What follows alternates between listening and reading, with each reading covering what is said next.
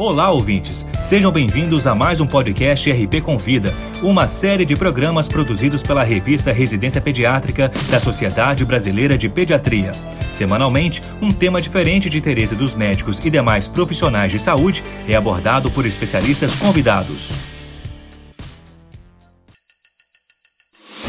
Nesta edição, abordaremos o tema O recém-nascido pretermo tardio para falar sobre o assunto, convidamos o Dr. Paulo Nader, membro da comissão executiva do Programa de Reanimação Neonatal da Sociedade Brasileira de Pediatria. Ele também é professor adjunto do curso de medicina da Universidade Luterana do Brasil e chefe do serviço de neonatologia do Hospital Universitário Canoas, no Rio Grande do Sul. Acompanhe a exposição. A prematuridade é a principal causa de mortalidade infantil e de importantes morbidades, como, por exemplo, problemas de desenvolvimento neurocognitivo, problemas pulmonares e oftalmológicos. A incidência de nascimentos prematuros vem aumentando nas últimas décadas em todo o mundo. Esse aumento se deve ao elevado número de nascimentos de recém-nascido pré-termo tardios. Chamamos de pré-termo tardio os recém-nascidos que nascem entre as 34 semanas e 36 semanas e 6 dias de gestação. Alguns fatores têm sido relacionados com esse aumento de nascimentos prematuros. O número de gestações gemelares, devido aos novos métodos de fertilização, o crescente número de gestações no grupo de mulheres com mais de 35 anos, o aumento das indicações médicas geradas pelo maior emprego da tecnologia no acompanhamento das gestações e as cesarianas programadas. Os recém-nascidos pré-termo tardio geralmente pesam mais que 2.500 gramas, similar a um recém-nascido de termo, mas são imaturos em vários aspectos fisiológicos e metabólicos. Eles têm risco aumentado de morbidade e mortalidade e não devem ser considerados como um recém-nascido de termo.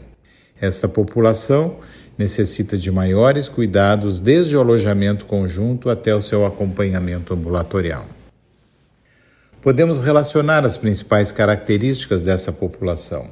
A primeira é uma maior necessidade de manobras de reanimação na sala de parto, que é cerca de duas vezes maior no pré-termo tardio quando comparado com os recém-nascidos de termo, bem como os valores de apigar nos pré-termos tardios são menores. A restrição de crescimento intrauterino ocorre em cerca de 20% dos pré-termos tardios. Eles possuem um maior risco de hipotermia e hipoglicemia. Também tem uma maior necessidade de internação em UTI neonatal quando comparamos com os recém-nascidos a termo. A internação ocorre em mais de um terço dos pré-termos tardios, sendo que os distúrbios respiratórios constituem a principal indicação.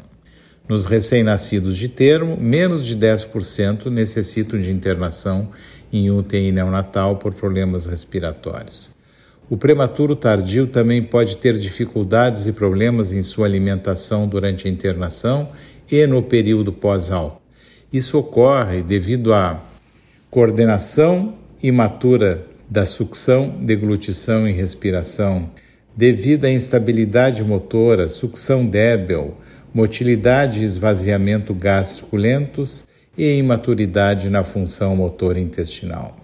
A literatura relata que os bebês pré-termos tardios têm um risco quatro vezes maior de serem submetidos a avaliações de sepse e um risco cinco vezes maior de culturas positivas para infecções quando comparados com os recém-nascidos de termo. Outro aspecto preocupante desta população é o risco de desenvolver icterícia. Mais da metade dos recém-nascidos pré-termos tardio tem chance de desenvolver hiperbilirrubinemia, quando os de termo é ao redor de 38%. Sendo assim, recomenda-se a dosagem de bilirrubina total sérica ou avaliação transcutânea da bilirrubina antes da alta do prematuro tardio. Estes recém-nascidos também têm uma maior probabilidade de reinternação no primeiro mês de vida. As principais causas de reinternação São icterícia, em um terço dos casos, e problemas alimentares, em 26%. Podem ainda ser citadas outras causas de reinternação, como infecção, apneia, problemas respiratórios e hipotermia. Sendo assim, é necessário um cuidado especial com essa população, devendo ser revistos dois a três dias após a alta hospitalar. Esse foi o Dr. Paulo Nader falando sobre o recém-nascido pretermo tardio. No nosso próximo programa, abordaremos as parassonias na infância e adolescência. Para ouvir outros podcasts, acesse a página da revista Residência Pediátrica na internet. O endereço é residenciapediatrica.com.br barra mídia barra podcast. Residência Pediátrica, a revista do pediatra.